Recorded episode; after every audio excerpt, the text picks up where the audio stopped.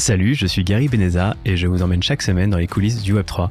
NFT, finances décentralisées, métaverse et autres innovations dans la blockchain, je pars à la rencontre des principaux acteurs francophones du Web3 pour comprendre comment ils ont lancé leurs projets et comment ils pilotent leur activité au quotidien. Sans plus attendre, découvrez tout de suite un nouvel invité passionnant qui réinvente le monde d'aujourd'hui grâce au Web3. Et j'en profite au passage, si vous appréciez mon podcast, n'oubliez pas de mettre 5 étoiles ou un avis sur la plateforme que vous utilisez, ça ne prend que quelques secondes et ça fait vraiment plaisir. C'est parti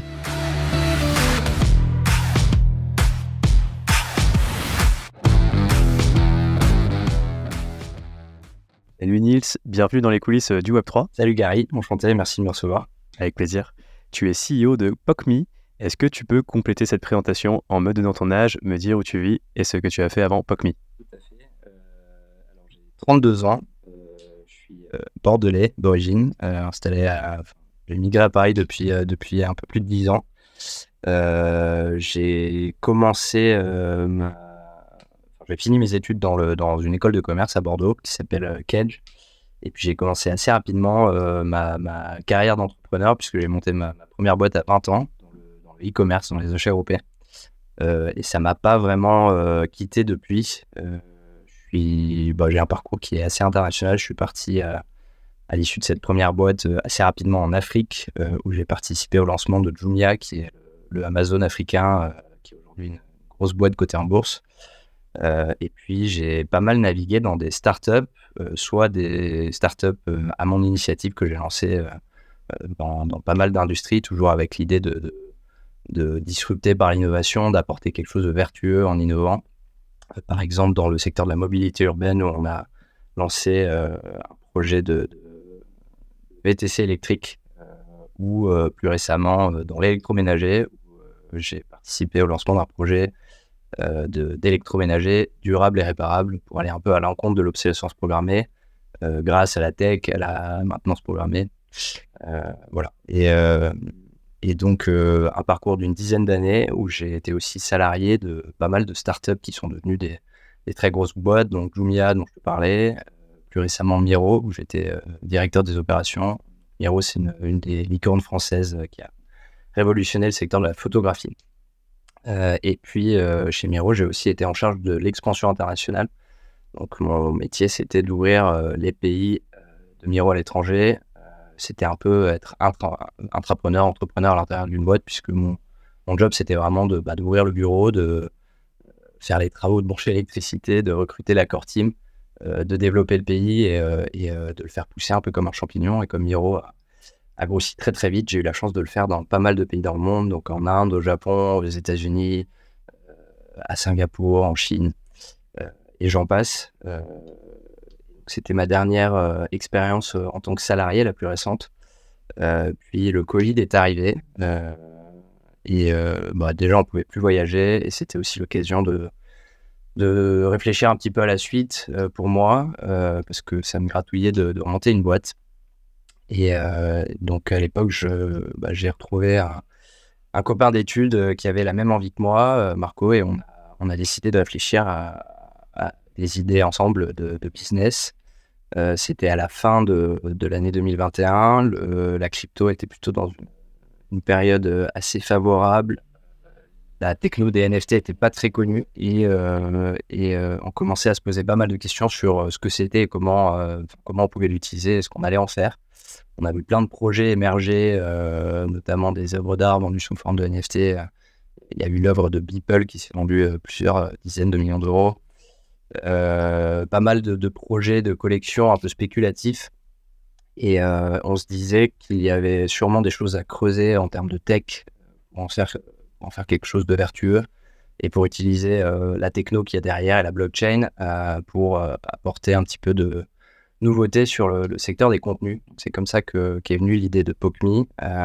on y a réfléchi un petit moment euh, avec mon co-founder, on a, on a commencé à, parler à des copains développeurs pour essayer de lancer un, MVP, donc un, minimum viable product, en gros ton produit euh, le plus dénudé possible euh, pour, voir ce que ça donnait et puis pour prouver le concept. Et assez rapidement, au début de l'année 2021, bah, on a lancé notre prototype de PocMe qui s'appelait à l'époque Rare Porn et qui était une marketplace de NFT orientée adulte. L'idée qu'il y avait derrière ça, c'était vraiment de développer tout un écosystème et d'apporter à cette industrie qui en a besoin quelque chose de, vertueux, de responsable, d'utiliser toute la puissance de, la blockchain, notamment pour, le rendre le plus transparent possible. On a lancé, on comme ça. Voilà, je t'ai fait le parcours très accéléré. Et juste pour revenir sur Miro, donc c'est un peu l'époque où Miro a levé des, quelques centaines de millions d'euros, enfin le moment où tu étais. Ouais, ouais. Bah, je suis arrivé au moment de la. Il y a eu trois levées de fonds chez Miro. Moi, je suis arrivé au moment de la deuxième. On a d'abord levé 45 millions d'euros. Euh, on a levé euh, surtout sur, le, sur la tech, en fait, et sur euh, bah, tout ce qu'on faisait autour de l'intelligence artificielle appliquée au traitement de l'image à cette époque-là. on, a, on a poussé pas mal de dino sur ce secteur. Et puis, on est très rapidement devenu leader mondial sur notre créneau, la photographie. On a dû continuer de grossir et de conquérir le marché. Donc, il y a eu une deuxième levée de fonds qui, elle, était, était plus dédiée à la croissance, à occuper le marché mondial, à ouvrir des nouveaux pays. donc, on a levé 230 millions d'euros pour ça. Et c'est à ce moment-là que moi, je suis passé de mon rôle des opérations, où j'étais vraiment là pour industrialiser la boîte et, mettre en place des process qui permettaient de, traiter des, gros volumes de, photos, à mon rôle sur, sur l'expansion internationale, où là, j'étais vraiment en charge de bah, d'être entrepreneur au sein de la boîte et d'ouvrir euh, tous les pays, toutes les boîtes dans tous les pays et, les faire grossir en appliquant tout ce qu'on avait mis en place Et pour revenir donc sur le MVP de PocMe, donc s'appelait euh, à ce moment-là, tu parlais de NFT. Donc euh, ce NFT en fait, il représentait quoi? C'était euh, une photo, une vidéo? Alors en fait, on a voulu illustrer tout ce qu'on pouvait faire avec les NFT en lançant notre d'abord notre propre collection. Donc les premières NFT qu'on a vendues sur, sur PocMe qui s'appelait à l'époque Rareporn, euh, c'était des, NFT euh, d'actrices euh, avec leur petite notoriété en France, qui contenaient une vidéo exclusive qui était visible que par le, propriétaire du NFT et auquel on a rattaché un, utility qui était la culotte de l'actrice qu'elle porte dans la vidéo. L'idée, c'était vraiment bah, d'illustrer un petit peu tout ce qu'on peut faire avec un NFT, tout ce qu'on peut mettre dedans, et d'en faire des NFT de collection, aussi autour desquels on allait pouvoir un petit peu communiquer. Et ça a plutôt, euh, plutôt bien marché puisqu'on en a vendu, euh, on, est, a fait trois et on les a tous vendus euh, un peu plus de, à l'époque de 10 000 dollars. ce qui nous a permis bah, d'une part de faire notre preuve de concept, d'autre part de faire un petit peu d'émulsion autour du projet, de commencer à constituer notre communauté. Il faut savoir qu'on n'avait on pas des moyens marketing exceptionnels. On a, on a monté cette boîte à deux, puis après à trois avec un, réalisateur de, films pour adultes, Fred. Euh, et on avait investi à la base, nous et quelques copains, 30 000 euros dans ce projet. C'est ce qui nous a vraiment permis de faire notre prototype et, euh, de lancer notre, notre MVP. Euh, très rapidement, une fois qu'on a fait ces premières ventes de NFT, d'une part, on a eu un peu d'émulsion autour du projet, d'autre part, on a gagné un peu plus de sous. Et surtout, on a constitué une communauté autour de, autour de Rareporn qui est devenue PopMe. Et c'est cette communauté qui nous a porté depuis le début et qui a grossi de plus en plus et qui a fait le succès de, bah, de la plateforme et puis après de l'ICO qu'on a fait euh, euh, dans le courant de l'été 2021 euh, et, qui nous a propulsé à une échelle un petit peu plus importante. Tu peux expliquer un peu ce que fait euh, parce que donc à l'époque c'était un MVP, mais là aujourd'hui et ce que c'était censé être maintenant, c'est enfin c'est quoi? De ce que je comprends moi, c'est une c'est un site pour nous un site pour adultes avec des vidéos, sauf que avec un peut-être un business model différent, centré un peu sur la blockchain. Exactement. Euh, c'est une plateforme de contenu pour adultes euh, responsable, euh, éthique, transparente construite pour la sécurité de ses utilisateurs, autant les créateurs que les utilisateurs, grâce à beaucoup de technos, notamment des technos blockchain, et qui est propulsée par une crypto, qui est notre crypto qui s'appelle le Poken. Ce que ça veut dire concrètement, c'est que c'est une plateforme où, en tant qu'utilisateur, tu peux consommer des contenus pour adultes avec à peu près les mêmes mécaniques que les plateformes qu'on connaît, donc euh, visionner des vidéos, euh, soit gratuitement, soit en VOD, s'abonner à des créateurs de contenu pour avoir accès à leur contenu euh, payant sous forme d'abonnement. Et, donc consommer des contenus pour adultes, mais pas que, tu peux aussi acheter ces contenus et les monétiser, et tout ça on le fait grâce à la blockchain et grâce au NFT, puisque le, NFT permet bah, de tracer le contenu au long de sa durée de vie et aussi euh, de rendre complètement transparent tous les flux, que ce soit de propriété, donc le transfert de propriété du créateur jusqu'à l'acquéreur de contenu et au marché secondaire, et aussi les flux financiers qui sont rattachés à ça, donc que ce soit la consommation du contenu ou alors l'achat et la vente du contenu, euh, qui sont en crypto, donc en token, euh, comme je te disais, et qui sont complètement transparents, transparents pardon, sécurisés euh, par la blockchain et complètement traçables.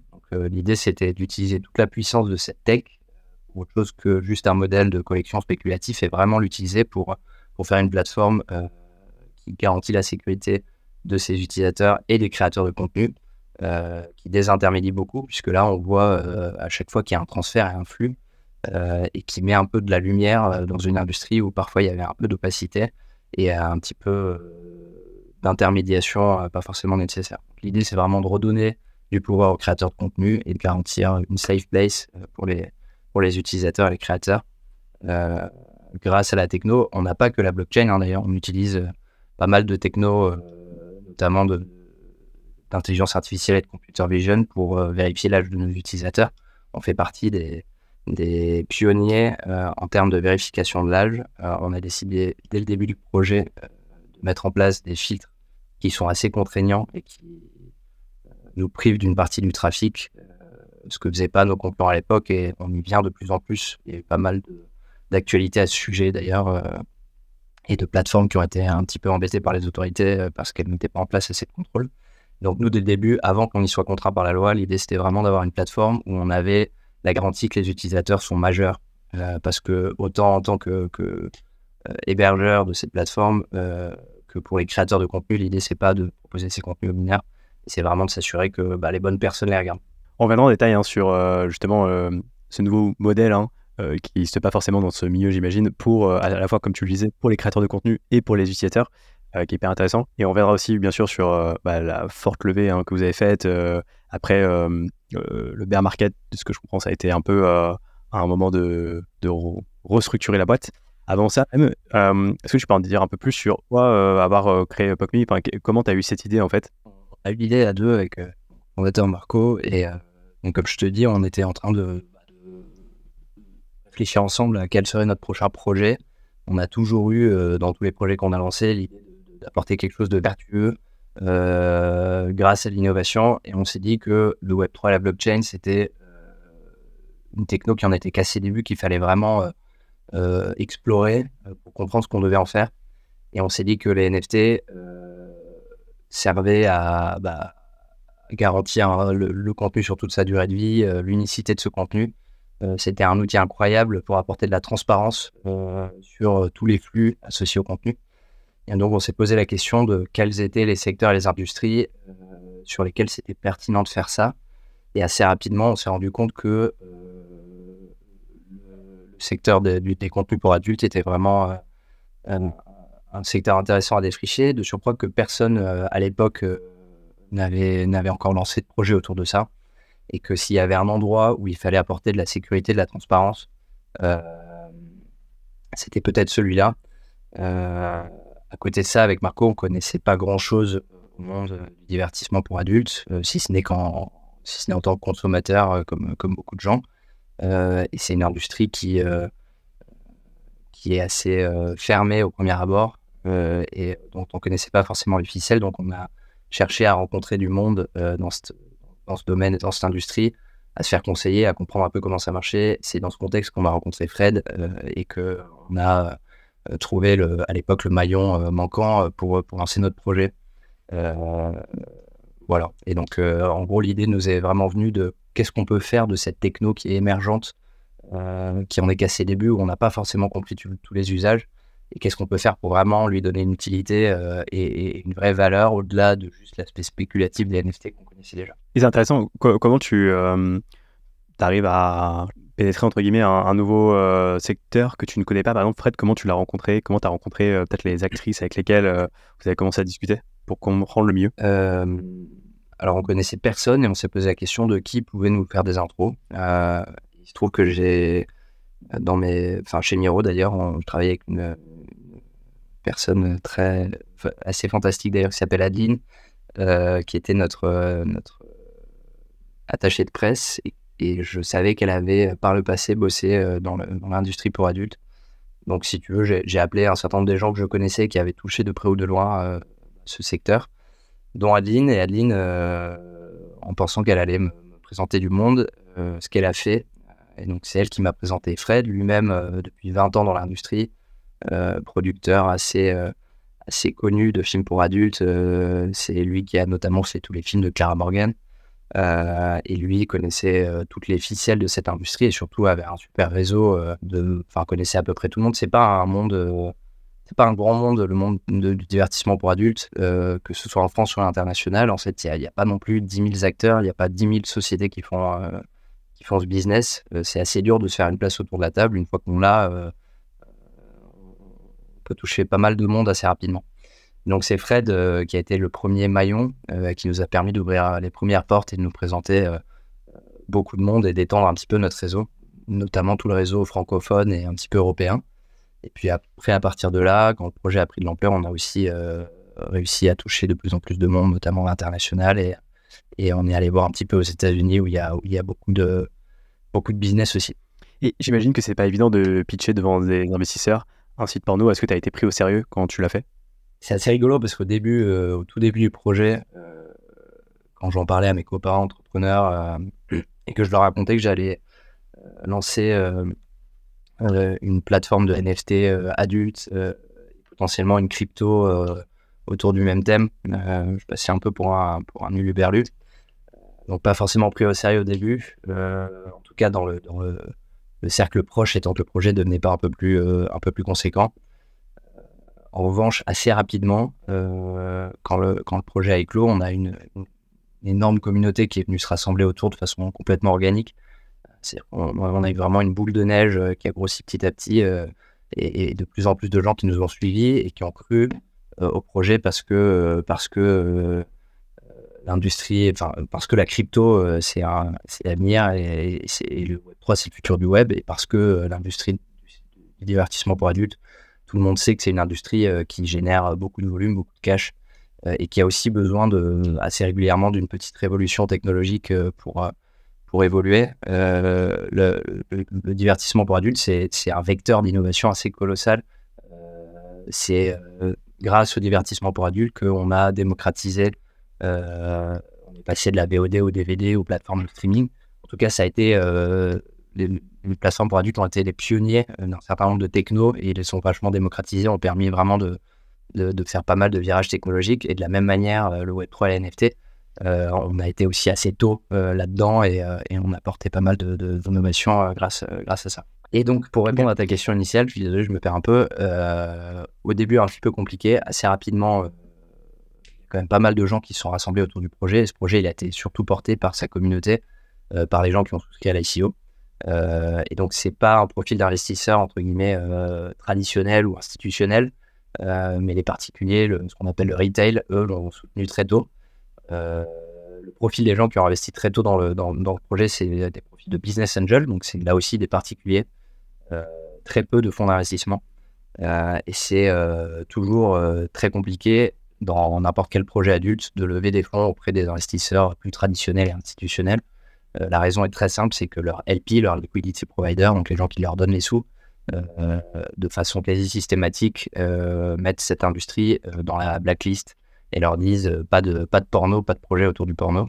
un peu comme ils le font avec l'arme ou les, armes, pardon, les la drogue, et nous mettent un peu au même niveau, alors que l'industrie, pour le coup, pour adultes, est une industrie complètement légitime, complètement régulière, en tout cas pour, pour, pour part. Et on fait rien de mal. Et d'ailleurs, on est même plutôt des, des entre guillemets des, distributeurs de plaisir qui évitent à pas mal de monde de, de, laisser libre cours à leur pulsion dans le monde réel et ils le font plutôt grâce à une plateforme. Les pays où le porno est interdit, on, voit qu'il y a aussi plus de débordements, d'agressions sexuelles et c'est pas forcément que un, monstre. le monde du porno, c'est vraiment aussi bah, apporter quelque chose aux gens euh, que de toute façon ils recherchent. Pour venir du coup sur la création, euh, donc tu as parlé de l'ICO, juste déjà avant l'ICO, quand vous avez créé votre euh, minimum viable product avec la collection de NFT, comment vous y êtes pris? Vous avez recruté un développeur qui a créé une collection de NFT, vous êtes passé par une solution qui permet de le faire en no-code? En fait, on a, on a d'abord pensé au projet, à comment on allait le développer. On a fait ça un petit peu avec les moyens du bord, avec des copains.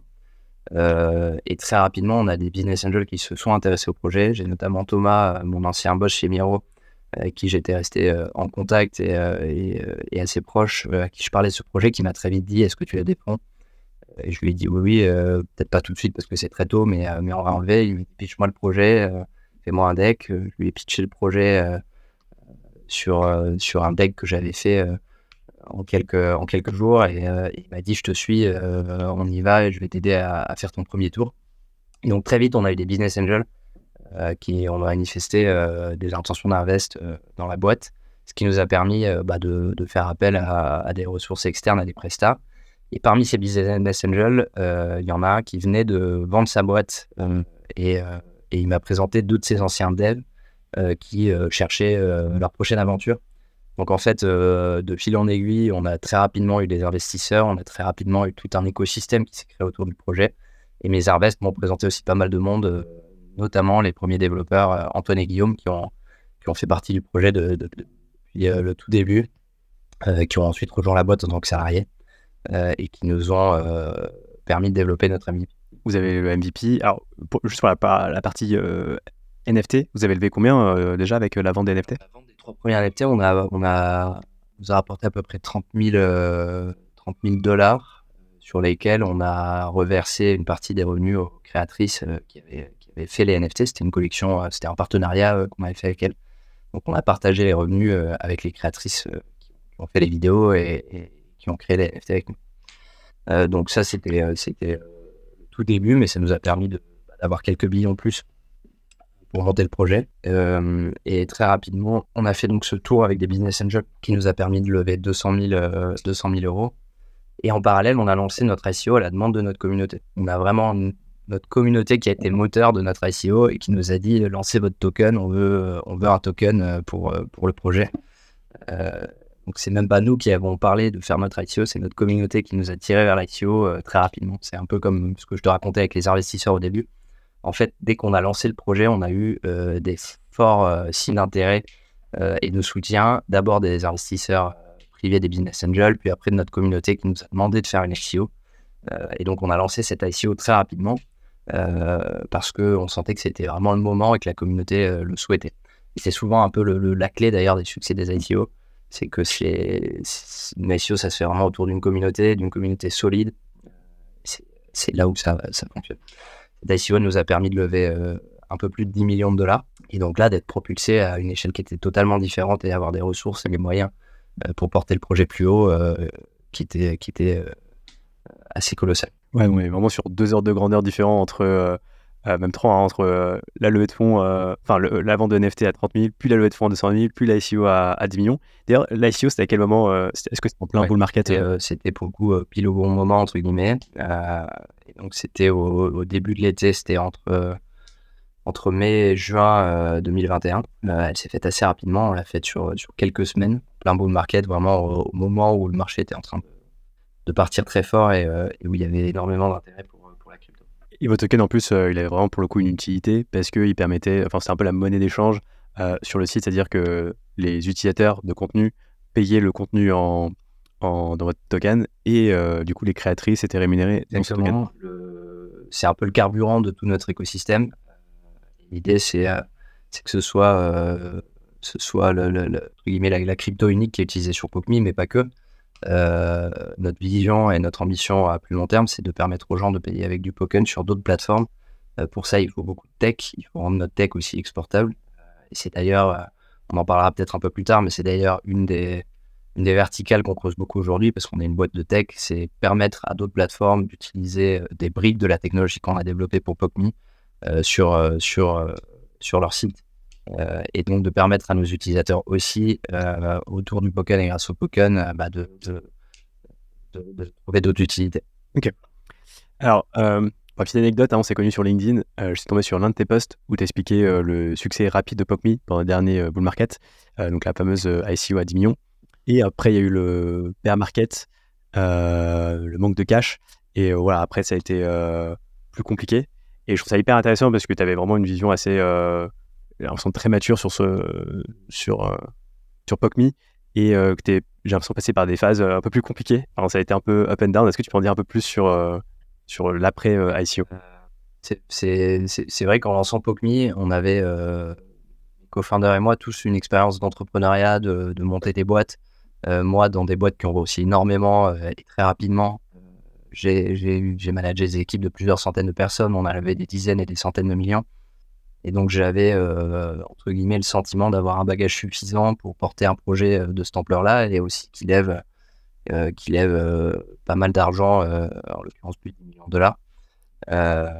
pour autant, bah, vivre cette aventure en tant que CEO et dans un marché aussi tumultueux que la crypto, ça m'a encore appris énormément de choses et, et j'ai aussi fait des erreurs, il faut savoir le reconnaître, qui sont souvent les erreurs des projets qui lèvent beaucoup d'argent très vite. Euh, même si j'avais l'impression d'avoir l'expérience et l'expertise de, ce genre d'aventure. Donc c'est vrai que bah, au moment où il a fallu se remettre en question, au moment du bear market, euh, la première chose à faire, c'était de faire le bilan, euh, de prendre un peu de recul et de tirer toutes les leçons qu'on avait à tirer, autant de, ce qu'on avait fait de bien et qui avait très bien marché, de ce qu'on avait moins bien fait et qu'on devait améliorer. et donc le, plus évident, c'est que quand on lance un projet, trois mois, on, on lève déjà 10 millions de dollars pour le financer. On a l'impression qu'on manquera jamais de cash et que surtout c'est extrêmement facile de lever, euh, d'obtenir beaucoup de financement et de lever beaucoup de fonds euh, autour, autour de ce business-là. Et donc on n'a pas besoin d'être rentable trop rapidement parce que parce qu'on relèvera des fonds et qu'on pourra investir dans la croissance et dans le développement et dans la R&D avant de penser à être rentable. dans les faits, comme je te le disais, l'industrie pour adultes, c'est une industrie très particulière qui ne se finance pas comme les autres industries, qui ne peut pas lever des fonds auprès de grande partie des investisseurs traditionnels euh, auxquels on fait appel quand on monte des startups.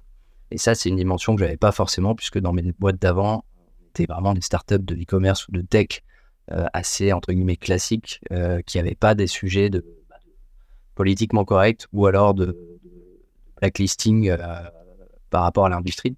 Et donc, on s'est assez rapidement rendu compte qu'il n'y avait pas toutes les typologies d'investisseurs qui pouvaient venir avec nous, euh, qu'elles étaient assez limitées euh, et, euh, et qu'on ne se financerait pas comme on avait pu financer d'autres startups par le passé. ce qui nous a amené assez rapidement à devoir nous remettre en question, d'une part sur la trajectoire de croissance de la boîte, parce qu'on ne pouvait pas se permettre de burner autant de cash qu'une boîte qui allait relever facilement, et d'autre part sur la rentabilité à plus court terme l'argent qu'on allait devoir générer avec le business euh, de façon beaucoup plus immédiate euh, qu'une boîte qui compte sur ses levées de fonds euh, à moyen terme. Et hum, tu parlais d'erreur. Donc il y a eu cette erreur peut-être de, entre guillemets, pas anticiper que les VC ne, ne te t'accorderaient pas de. Enfin, tu ne pourrais pas lever avec des VC. Ça a été quoi un peu les autres erreurs que, que vous avez faites? Bah, Comme je te disais, on ne connaissait pas trop l'industrie pour adultes. On a voulu monter cette boîte comme comme les autres startups qu'on avait montées auparavant et, euh, respecter un peu les mêmes règles euh, et, la, même, euh, les mêmes dogmes que ceux qu'on avait jusqu'ici et qui fonctionnaient hein, dans les autres boîtes. Et on s'est rendu compte que ça ne fonctionnait pas pareil. D'une part parce que les parties prenantes, les acteurs de l'industrie sont beaucoup moins nombreux. Donc en fait, tu, as un nombre assez fini de, partenaires, de, créateurs, de, parties prenantes dans ton business, euh, il faut pas les, peux pas forcément les traiter de la même manière que tu traiterais des partenaires dans un business un peu plus conventionnel. Et quand tu arrives en plus pour mettre un coup de pied dans la fourmilière, euh, bah, pas forcément euh, directement le bienvenu. ça a été beaucoup de euh, d'humain et d'apprentissage au contact de l'humain. Ça nous a aussi beaucoup fait évoluer. Je, t'avoue que le, j'avais une vision du monde du divertissement pour adultes avant de travailler dans l'industrie qui n'était pas forcément euh, fidèle à la réalité. J'ai découvert aussi beaucoup d'humains et de gens euh, assez brillants et, euh, étrangement des gens souvent très sains parce que ça désinhibe sur beaucoup de choses le fait de travailler dans l'adulte. ça enlève certains filtres, mais pour autant, ça permet aussi d'avoir quelque chose de beaucoup plus vrai, souvent et beaucoup plus cru, mais beaucoup plus vrai et beaucoup plus simple. J'ai fait des rencontres humaines assez incroyables.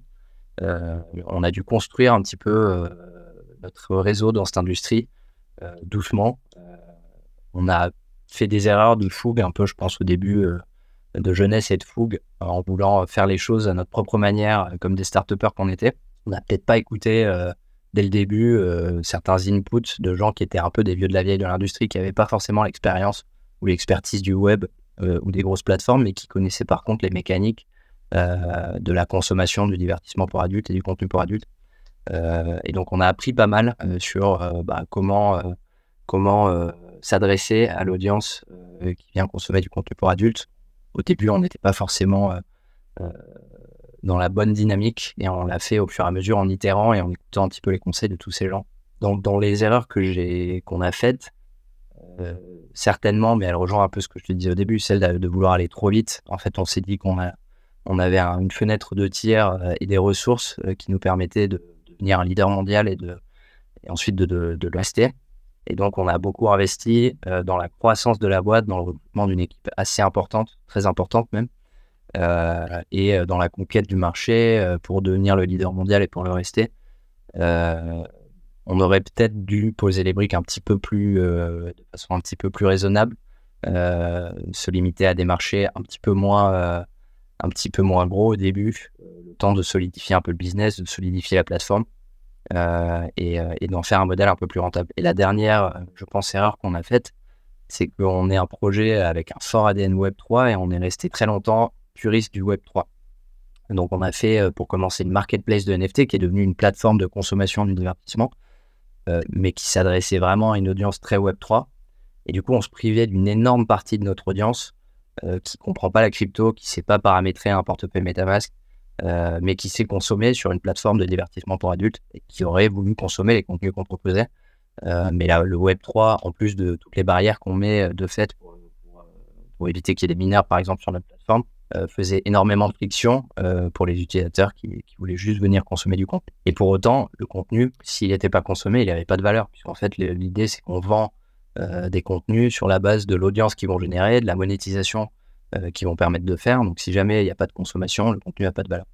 Donc, il y avait tout un pan de consommation qu'on n'avait pas assez travaillé, en tout cas qu'on pensait lancer plus tard, et qu'on a dû travailler assez rapidement pendant la restructuration euh, pour faire de PopMe une plateforme où tu peux consommer de façon assez, euh, assez euh, facile, même quand tu n'es pas un utilisateur Web3 et que tu arrives juste en tant que consommateur. Et on a fait un gros travail de revamp du produit en s'inspirant aussi des best practices de l'industrie et des autres plateformes pour permettre à l'utilisateur Web 2 d'arriver et comprendre facilement et de consommer. Je peux te lister les, les, si tu veux, mais je vais te poser des questions d'abord. Yes. Euh, non, mais déjà pour revenir sur ce que tu disais, effectivement, euh, comme tu euh, sortais ton expérience Miro, peut-être que tu avais vraiment, tu surfais sur ta confiance et tu disais voilà, j'ai ouvert plein de pays, j'étais dans une boîte qui justement est devenir le leader mondial et tu pensais peut-être avoir les ingrédients qui allaient permettre de répliquer ça. J'imagine. Un peu ça en fait. J'ai voulu utiliser la même recette, celle que j'avais connue chez Miro et puis dans d'autres boîtes qui sont devenues des licornes, chez Lumia qui est devenu le, leader du e-commerce en Afrique, chez Jim Bass, une autre boîte brésilienne qui est devenue une licorne autour du bien-être au travail et du sport. Euh, et, donc, j'ai vraiment voulu utiliser cette même recette de startup hyper croissance. Euh, et il s'avère que c'était pas une recette qui s'appliquait totalement euh, au monde du divertissement pour adultes, même s'il y a quand même beaucoup de choses qui s'appliquent et que on est une boîte de tech avant tout qui, qui, construit autour de la tech comme une startup de tech. Et c'est intéressant ce que tu disais sur bah, justement que les utilisateurs qui n'étaient pas Web3 ne pouvaient pas utiliser votre plateforme. C'est-à-dire qu'en gros, de ce que j'imagine, à ce moment-là, euh, PocMeet est utilisable que par exemple via un wallet MetaMask, euh, donc euh, décentralisé, et que sans wallet, il n'y avait pas d'adresse mail, donc tu ne pouvais pas te connecter si tu n'avais pas de wallet. Concrètement, tu étais obligé d'avoir un wallet MetaMask, tu étais obligé de. Wallet MetaMask était obligé d'acheter notre crypto, donc le Poken, sur des DEX, ce qui rend bah, très compliqué pour quelqu'un qui ne connaît pas la crypto, parce qu'il doit d'abord télécharger le wallet, ensuite le paramétrer, ensuite aller sur Uniswap ou PancakeSwap, puis acheter du, token pour ensuite pouvoir consommer. Et donc, euh, les, grosses euh, Zino qu'on a, qu'on a développées, qu'on a poussées euh, sur la plateforme, c'est notamment une technologie de Cloud Wallet qui permet à la création d'un compte sur PokeMe de générer une adresse de wallet qui peut héberger la crypto et des contenus sous forme d'NFT sans intervention de l'utilisateur. Donc un user Web2 aujourd'hui, il va sur PokeMe, il crée son compte et il a directement son mail. une adresse de wallet associée. Et ensuite, on a dû aussi mettre en place une solution d'on-ramp euh, avec la carte bleue, puisque l'utilisateur n'a pas de crypto, l'utilisateur Web2, et donc qui permettait de, bah, d'utiliser sa carte bleue pour consommer du contenu ou pour acheter du contenu.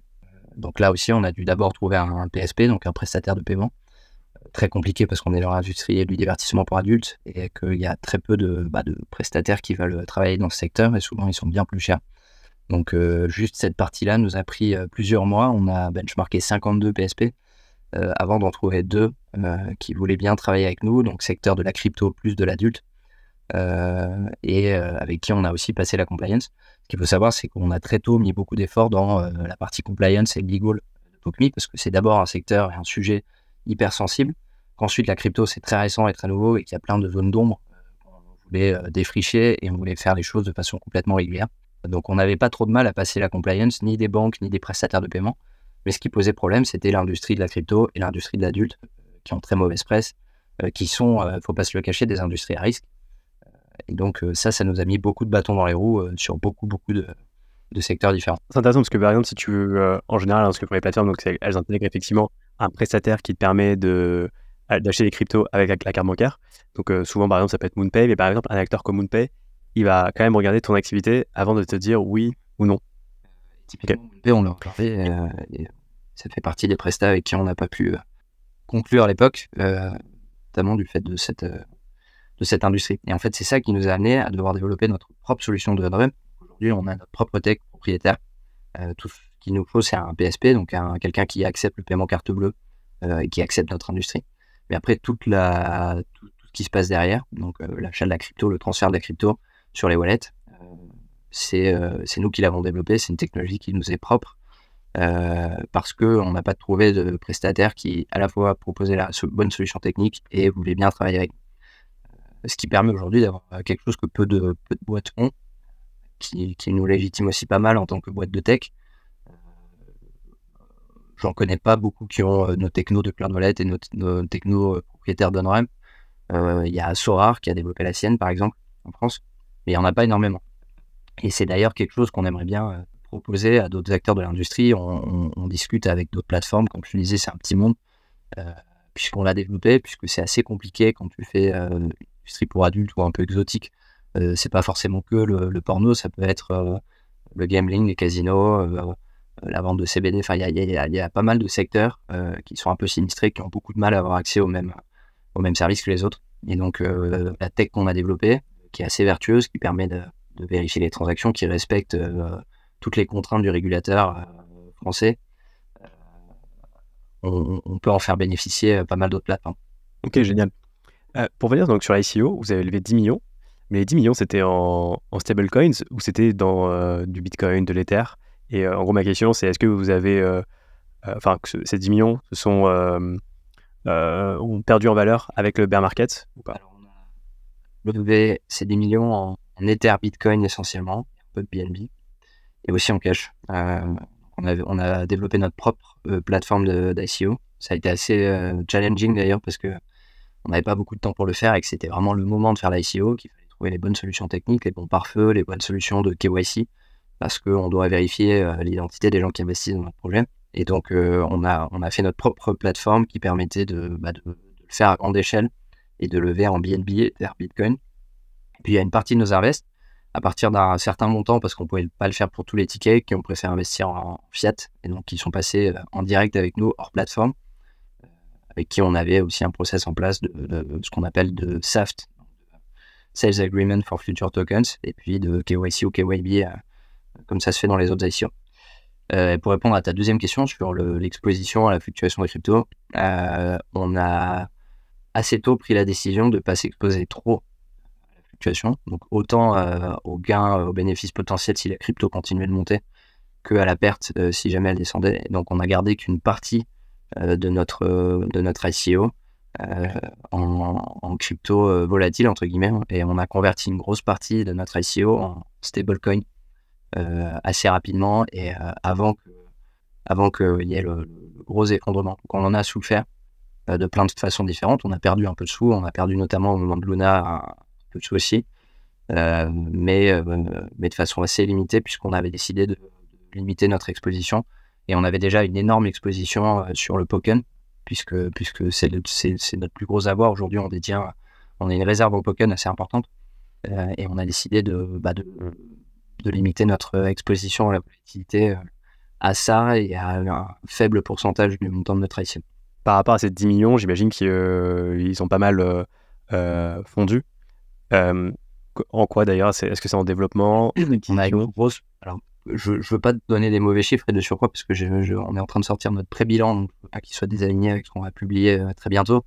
On a plus de la moitié de, de, dépenses qui ont été faites en, en staff, donc en, recrutement et en sources en interne.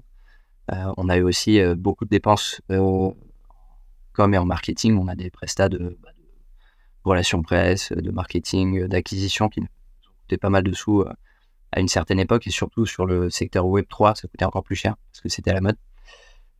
mais l'essentiel de nos, de nos dépenses, en tout cas une grosse majorité de nos dépenses, on, les a faites dans, dans, dans la tech et, et, dans la R&D qu'on a fait autour du projet, proposer toutes les innovations qu'on a, a mises sur le marché. Parce qu'au pic, vous étiez à combien à peu près en termes de, de, personnes On était un nombre de salariés, euh, une quarantaine. On avait pas mal de prestats euh, également autour du projet. Et, euh, et aujourd'hui, on a énormément réduit la volure dans, dans, le cadre de la restructuration dont je te parlais pendant le bien maquette. Et on a plus que 7 salariés. Et par contre, on a toujours pas mal de prestats qui travaillent avec nous. Ça permet d'alléger beaucoup la structure et d'être un petit peu plus agile. Et je trouve ça vraiment hyper intéressant. Est-ce que tu peux en dire un peu plus sur la restructuration euh, Comment tu t'es dit, il euh, faut que je restructure? Est-ce que ça a été euh, progressif? C'est vraiment du jour au lendemain? Tu t'es dit, waouh, là, en fait, il y a un décalage entre ce qu'on détient et ce qu'on qu'on détenait il y a quelques mois. Comment, comment tu as appréhendé la chose et quelles, sont les décisions que tu as prises? on a, entre le, Au début de l'année 2022, on est passé d'une contexte qui était super favorable. Notre crypto était plutôt en croissance, le marché crypto de façon générale était super porteur, tout le monde voulait investir dans la crypto, les NFT c'était la mode, euh, à en l'espace de six mois une espèce de dégringolade où crypto a perdu 98% euh, de sa valeur. Euh, et notre volume d'affaires sur la plateforme, un petit peu moins, mais à peu près autant, puisque en fait tous les prix des contenus sur notre plateforme étaient indexés sur la valeur de notre crypto à l'époque.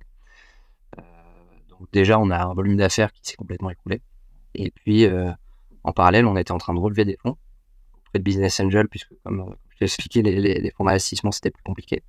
Et on avait des intentions d'investissement pour plusieurs millions d'euros. Euh, donc on faisait nos plans de croissance sur la base de cette levée de fonds.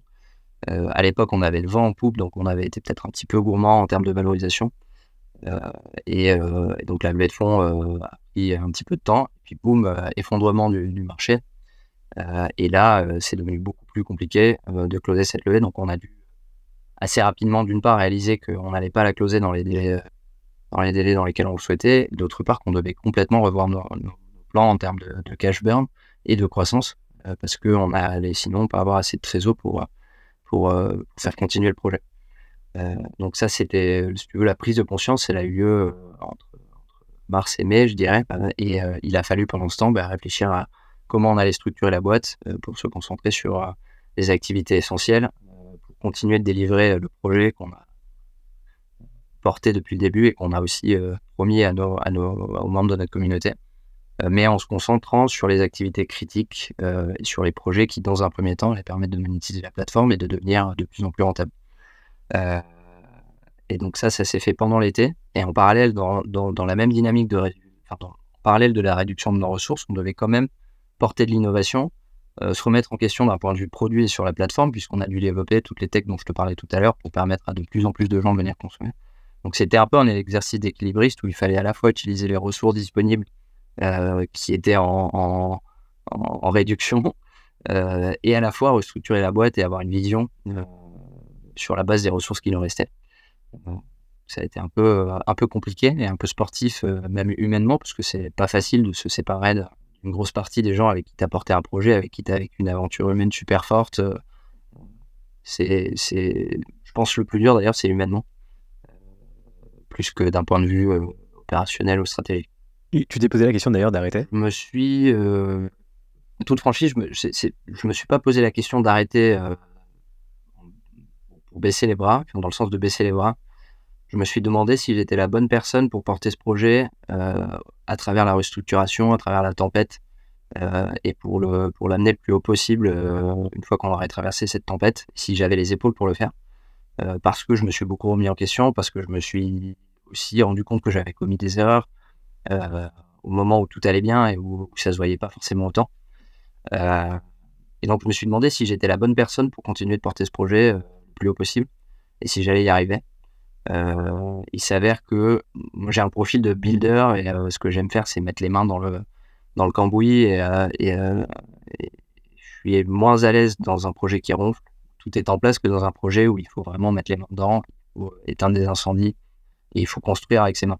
donc je me suis dit d'une part que vis-à-vis de mes investisseurs, vis-à-vis de toute la communauté euh, qui a cru en nous et en ce projet, euh, et vis-à-vis de moi-même, euh, j'avais le devoir de continuer de le porter le plus haut possible. Je me suis demandé si j'étais capable de le faire. je t'avoue que ça n'a pas été facile tous les jours. Il y a eu, une période assez dure, mais surtout humainement, parce que bah, quand tu te sépares des gens, tu passes d'un truc qui a le vent en poupe, où tu es une énorme équipe, et où tout va bien, et où on te dit que tu es le plus fort et le plus beau, un truc où tu es souvent le visage de, euh, entre guillemets, de, la période compliquée qu'on traverse, euh, sans parler d'échecs, des, obstacles qu'on doit surmonter. Faut toujours un responsable et forcément, quand tu es le CEO de la boîte, c'est toi. Euh, voilà, donc ça n'a pas été évident, mais en revanche, je, je, regrette absolument pas d'avoir décidé d'y aller et de, porter ça à bout de bras et, et, d'amener PopMe plus haut, même en traversant une tempête. Et d'ailleurs, l'histoire commence à nous donner raison d'avoir fait ça comme ça, même si c'était pas facile, euh, puisqu'on a réussi depuis 4 mois à, redresser la courbe euh, de croissance et on a, on a une GMV qui fait entre x1,5 et x2 tous les mois, donc un volume d'affaires sur la plateforme qui fait entre x1,5 et x2 tous les mois. On a fait notre meilleur mois euh, en chiffre d'affaires depuis le mois de mai dernier, le mois de mai de l'année dernière, donc on était encore au début du, du, beer market. et c'est vraiment quelque chose qui a porté ses fruits. Euh, c'est marrant parce que le, poste euh, que, j'ai fait, euh, qui est à l'origine de notre de, ton contact, où je, parlais justement de cette restructuration et des chiffres qui repartaient à la hausse, c'était au début du mois de janvier. De faire deux mois vraiment encourageants et puis un début du mois de janvier vraiment sur les chapeaux de roue. Et donc le mois de janvier, c'était le, meilleur mois depuis, depuis un certain temps. Et là, juste le premier jour du mois de février, on a dépassé le volume d'affaires qu'on a fait sur tout le mois de janvier. On est vraiment reparti sur une courbe beaucoup plus à l'os, ce qui veut dire que la mayonnaise prend euh, et qu'on est, euh, on est vraiment en train de, bah, d'inverser la tendance euh, qu'on a, qu'on a subie depuis quelques temps. Ok, génial. Et avant qu'on passe un peu au, à la plateforme, j'avais juste une question. Est-ce que tu t'es dit à ce moment-là, est-ce que tu l'as fait de contacter euh, des, euh, des plateformes qui proposent du euh, divertissement pour adultes ou, est-ce que tu as eu des échanges avec elles? On, l'a fait depuis le début. On l'a fait depuis le début parce que de nos ambitions, c'est vraiment d'apporter quelque chose de nouveau sur, sur ce marché et d'en faire bénéficier toute l'industrie. Donc, on vraiment pas se limiter à PopMe. Et comme je te disais, l'idée, c'est aussi de pouvoir exporter toutes les briques de tech qu'on a créées et qui peuvent servir à d'autres. Donc, on est allé très rapidement parler à d'autres acteurs de l'industrie. On a parlé euh, avec Dorsel euh, assez tôt parce qu'il y avait des, des chemins assez faciles euh, avec les, l'équipe du projet et les investisseurs du projet. On, avait accès assez facilement à Dorsel, par exemple, qui est un des, des, pionniers de cette industrie en France. On a parlé à d'autres plateformes un peu plus, un peu plus tech et un peu plus récentes de, autour de la créative économie. Je ne sais pas si je peux les citer aujourd'hui parce que c'est discussions qui ne sont pas forcément euh, à communiquer, mais on a, on a parlé avec euh, toutes celles que vous pouvez imaginer euh, sur qui ont des, des, comptes de créatrices et de créateurs de contenu qui monétisent leur communauté, qui proposent des abonnements. on a assez rapidement aussi, du côté des États-Unis, essayé de parler avec des acteurs d'industrie, de, de, tisser des liens avec, avec d'autres plateformes. Aujourd'hui encore, on, entretient pas mal de liens avec, avec quelques acteurs aux États-Unis, acteurs de l'industrie, je veux dire.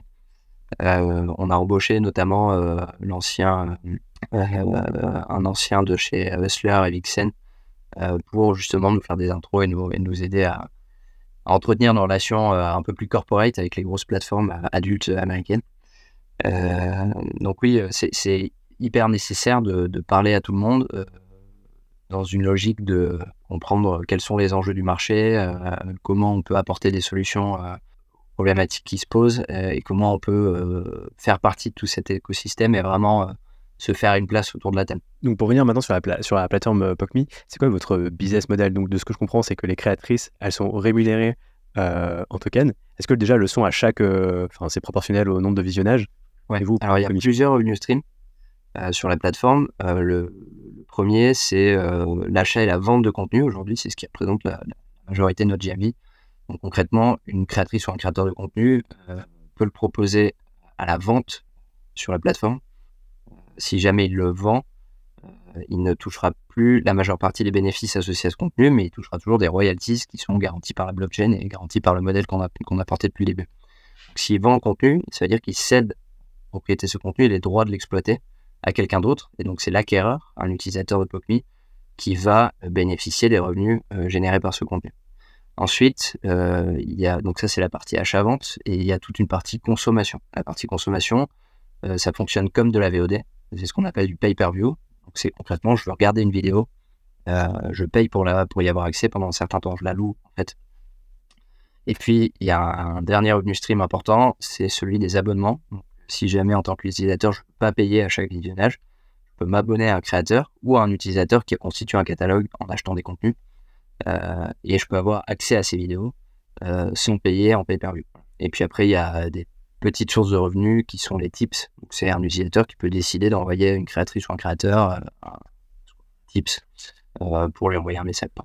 Pour venir sur le premier moyen de, revenu, donc en gros, c'est-à-dire que moi, en tant qu'utilisateur, je peux acheter à une, un créateur, une créatrice, sa vidéo, et après, c'est moi le propriétaire, et je, toucherai en fait les royalties associées à cette vidéo.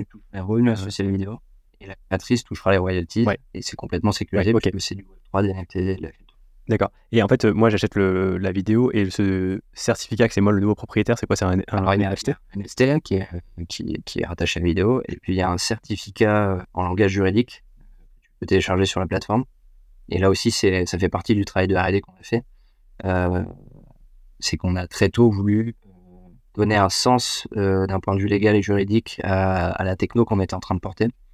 Et donc, on a rédigé juridique avec une valeur juridique des certificats qui sont rattachés au NFT, qui t'expliquent exactement les droits que tu as euh, avec, euh, avec ce NFT. Et comment tu t'y prends pour euh, lutter contre les faux contenus? C'est-à-dire qu'une vidéo qui va être achetée par exemple sur ton site, est-ce que tu peux t'assurer qu'elle ne sera pas republiée sur, une autre, sur un autre site ou malheureusement tu ne peux pas bah, grand-chose pour l'instant? En fait, c'est, c'est, on ne on peut, on peut pas être les seuls acteurs de, la, de, l'authenticité des vidéos et de la protection de, des utilisateurs des contenus.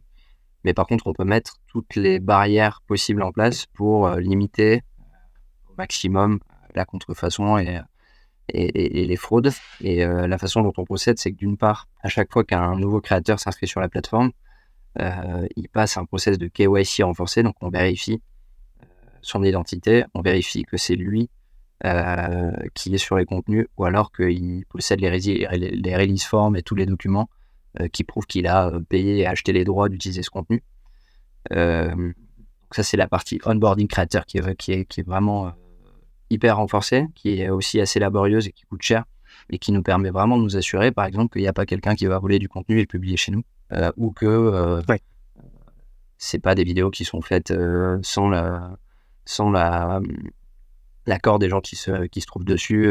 donc ça permet notamment d'éviter d'avoir du revenge porn et toute, toutes les formes d'abus euh, sur, sur, le contenu adulte. Ça permet aussi euh, très tôt de mettre un gros filtre sur la pédopornographie et, et toutes les pratiques un peu douteuses qu'on peut, trouver sur certaines plateformes. Ça, c'est le premier filtre et c'est le plus important. Et ensuite, par-dessus ça, après l'onboarding d'un nouveau créateur sur la plateforme, euh, on a une modération d'abord humaine et ensuite technologique. Donc en fait, on a, d'ailleurs d'abord technologique et ensuite humaine. on a on, fait appel à des prestataires qui ont des outils euh, qui permettent de reconnaître certains mots, certaines images euh, et de faire un premier filtre. Et ensuite, quand il y a un doute, euh, il y a une modération humaine avec le modérateur en interne. Et la dernière brique, le dernier pare-feu qu'on a mis en place, que les utilisateurs eux-mêmes peuvent signaler s'ils voient un contenu douteux sur la plateforme. Donc il y a énormément de pare-feu. Après, on peut jamais être sûr que c'est à 100% étanche et euh, qu'il n'y aura jamais de faille. on fait tout ce qu'on peut pour qu'il n'y en ait pas et à date, on en a a priori jamais J'ai l'impression que ouais, vous avez vraiment une plateforme de porno euh, éthique, éthique pour les users, éthique pour les créateurs de contenu. Euh, ouais. éthique pour tout le monde. c'est clairement quelque chose qui est important et qui est au cœur du projet depuis le début. J'ai pas envie de me lever le matin et de pas pouvoir me regarder dans une glace. et, et l'idée de s'intéresser à cette industrie et de devenir un, un acteur de cette industrie, c'est pas juste d'arriver, de prendre notre part du gâteau, c'est vraiment d'apporter quelque chose dont, tout le monde a besoin. nous, on, prône l'utilité, l'intérêt du divertissement pour adultes. On pense que c'est important et nécessaire pour plein de raisons dont je te parlais au, début. par contre, on pense qu'il faut, il faut le faire de manière responsable et de manière éthique. Et j'imagine que du coup, votre plateforme est vraiment bien vue par les euh, créatrices, créateurs. Ça fait partie des choses, ouais, euh, en tout cas des retours qu'on a eus, c'est que d'une part, on a, on est une structure qui est très humaine. On a très tôt essayé d'accompagner les créateurs de contenu, euh, de, de, répondre à pas mal de questions qu'ils avaient, de les mettre en relation, par exemple, avec des conseils dont ils pouvaient avoir besoin dans le cadre de la création de leur boîte. C'est pas notre métier, mais par contre, on a essayé de leur faire bénéficier de, bah, tout ce qu'on pouvait et de les accompagner au maximum de façon très humaine. Et d'autre part, effectivement, les créateurs, euh, pour la plupart, ils ont aussi une conscience. Créateurs et créatrices euh, qui n'ont pas envie de faire du contenu pour que des mineurs les regardent. Donc c'est vrai que chez nous, euh, ils peuvent de façon assez, assez sereine se dire que leurs contenus ils vont, être, vont être vus que par des adultes et c'est très important pour nous. Comment on fait l'acquisition dans le porno, que ce soit pour trouver des nouvelles actrices pour, ou acteurs pour, qui créent du contenu sur sa plateforme et aussi trouver, bah, faire l'acquisition d'utilisateurs Très bonne question. Et en plus, on, mélange à la fois le Web3 et l'acquisition dans l'adulte, qui là aussi est une, est une expertise assez particulière. Euh, ne peut pas faire de l'acquisition par les, par les canaux traditionnels. Tu ne peux pas faire euh, je sais pas, du Google AdWords, du Facebook Ads euh, ouais. pour rediriger massivement du trafic sur ta plateforme. donc, tu peux faire en termes d'acquisition de, payante, tu peux utiliser des régies qui sont spécialisées, qui vont te diffuser que sur des plateformes où l'audience est majeure et, et euh, où le public est adapté. Euh, et il y a énormément de, de social media. En fait, euh, il y a une grosse partie du trafic qui vient de notre communauté et qui vient de la communauté de créateurs. et donc, en gros, quand une créatrice s'inscrit sur la plateforme, elle, elle, amène aussi toute sa communauté. Et, donc, il y a beaucoup, beaucoup de choses qui se font via social media, soit via la, croissance de nos propres channels, et euh, avec la communauté qui est déjà existante, qui, qui représente plus de 100 000 personnes, soit via euh, les réseaux de nos créateurs et créatrices euh, qui, qui, font venir du monde. Et puis il y a quand même une partie acquisition un peu plus traditionnelle où là on passe par des régies, des campagnes d'acquisition comme d'autres plateformes, mais simplement sur des, des canaux spécialisés. Et pour l'acquisition de créateurs, créatrices de contenu, vous avez quoi? Vous avez des business développeurs Enfin, tu fais du. Ouais, bah, il y a aussi il y a plusieurs typologies de, créateurs et de créatrices. Tu as les ambassadeurs euh, qui sont en général des, stars euh, reconnues. On a par exemple des travaille en ce moment avec Clara Morgan qui, qui, a fait une version digitale de son calendrier sur Pokemon. On a bossé pas mal avec Manuel Ferrara qui est un acteur français euh, qui est aussi Twitcher et qui s'est exporté aux États-Unis. on, a, pas mal d'ailleurs, on a Nefel qui est une de nos plus ferventes supportrices et qui, qui s'implique vraiment beaucoup dans le projet, qui était une, présentatrice de, sur la TNT d'émissions un peu, un peu sexy, euh, qui aujourd'hui est une, grosse créatrice de contenu. Euh, et donc tous ces ambassadeurs euh, permettent de toucher une énorme audience et surtout de, gagner en notoriété et de crédibiliser la marque. C'est pas forcément eux qui génèrent le plus de volume de contenu, ni qui génèrent le plus de, entre guillemets de profit, parce que parce que c'est pas eux qui vont être les plus actifs sur la plateforme. En général, c'est ces personnes-là, ils font des films professionnels, ils n'ont pas forcément besoin d'aller sur des plateformes pour, pour faire du revenu.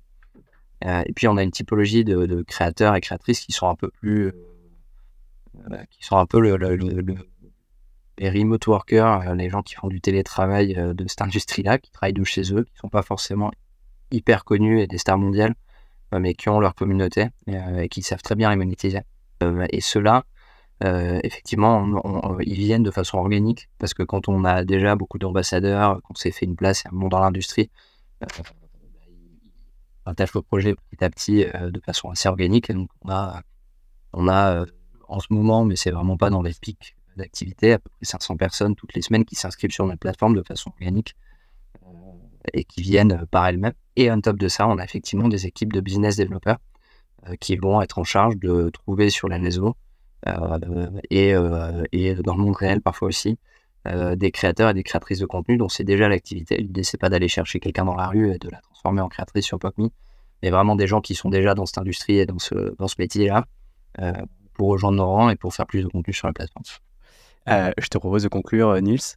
Une dernière question, ce serait quoi le conseil que tu donnerais à quelqu'un qui veut lancer son projet dans le Web3 Je pense que le plus important, c'est de, construire son projet autour de sa communauté. avant de vouloir aller trop vite, il faut qu'il teste son projet et qu'il prouve son concept en, le frottant avec des utilisateurs euh, et qu'il essaie de se constituer une, communauté autour du projet. C'est hyper important d'avoir la bonne équipe, à la fois en interne et en externe. Euh, constituer la bonne équipe, avoir les bons partenaires, les bons associés, euh, ceux qui vont être avec, avec toi du début à la fin et aussi dans les tempêtes. Et de la même manière, construire la bonne communauté en externe qui seront demain tes premiers utilisateurs et tes premiers clients. voilà. Et puis aussi bien choisir son moment et, et pas se précipiter, je pense. Ok, super conseil. Merci beaucoup Neil, c'était euh, hyper intéressant et euh, je souhaite une super continuation avec euh, bonne continuation à toi aussi. Et voilà, c'est déjà la fin de l'épisode. Merci de l'avoir suivi jusqu'au bout. J'espère qu'il vous a plu. Dans tous les cas, je suis preneur de vos feedbacks. N'hésitez pas à me faire des retours sur LinkedIn ou par mail. Mon adresse est dans la description de l'épisode. Et si vous pouvez noter mon podcast sur Spotify ou Apple Podcast, je vous en serai vraiment reconnaissant. Ça ne prend que quelques secondes et ça m'aide à faire connaître mon podcast au plus grand nombre. Je vous dis à la semaine prochaine pour un nouvel épisode.